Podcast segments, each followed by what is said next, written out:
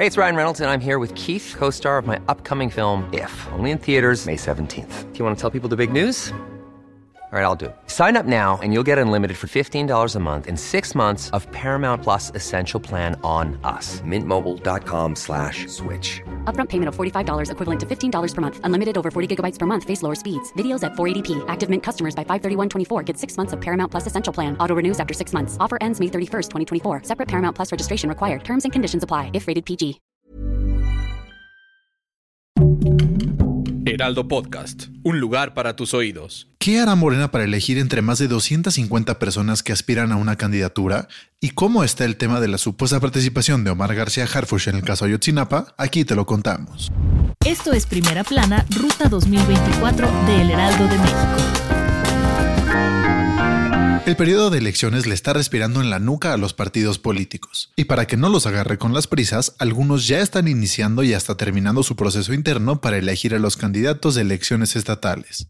Tal es el caso de Morena, que desde la semana pasada llamó a una convocatoria para que sus militantes se registraran.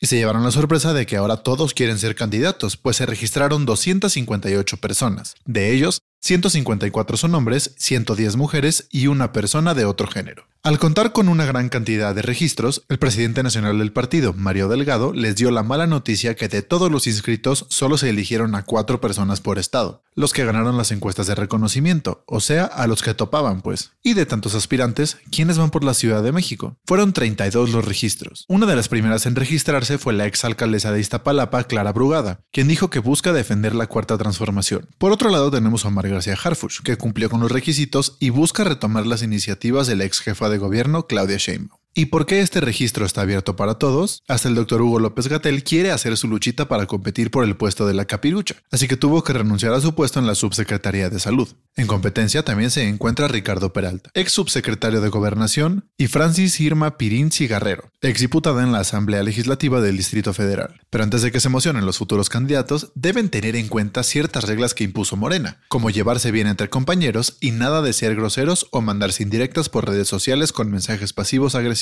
porque su registro podría ser cancelado. Y claro, el más importante, si se encuentran en algún tipo de cargo público, tienen que renunciar 180 días antes del 2 de junio de 2024.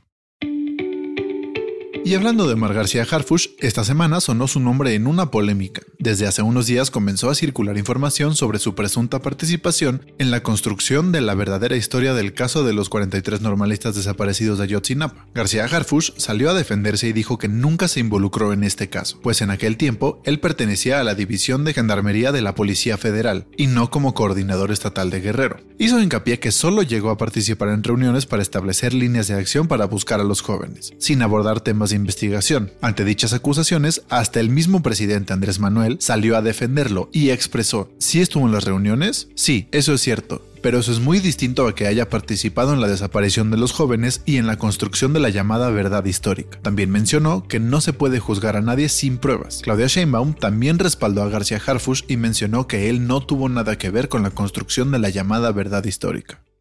Si quieres estar bien informado sobre las elecciones del próximo año, no te pierdas la cobertura Ruta 2024 a través de todas las plataformas del Heraldo de México. Escríbenos en los comentarios qué te parece este episodio.